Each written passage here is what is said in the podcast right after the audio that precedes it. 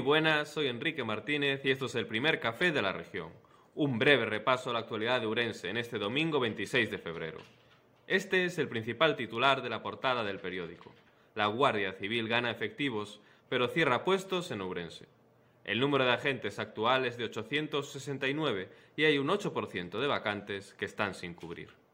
El próximo movimiento supondrá trasladar el puesto principal de Santa Mariña a Barbadas. Y la foto de portada del periódico la pueden adivinar, ahora que el entroido ya da sus últimos coletazos.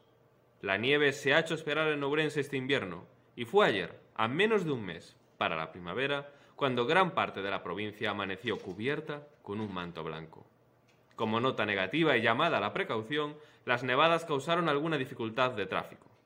Además, el periódico ofrece una entrevista en profundidad a Néstor Rego, diputado del BNG en el Congreso.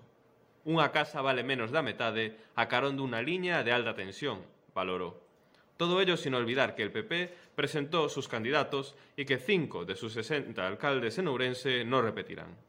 En cuanto a la actualidad deportiva, el Arenteiro sumó otra victoria. En esta ocasión, su víctima fue el Palencia Cristo, que perdió por un gol a cero. Esto es solo un adelanto. Para más información tiene disponibles el periódico, la página web y las redes sociales de la región. Gracias por informarse y que disfruten del domingo. Thank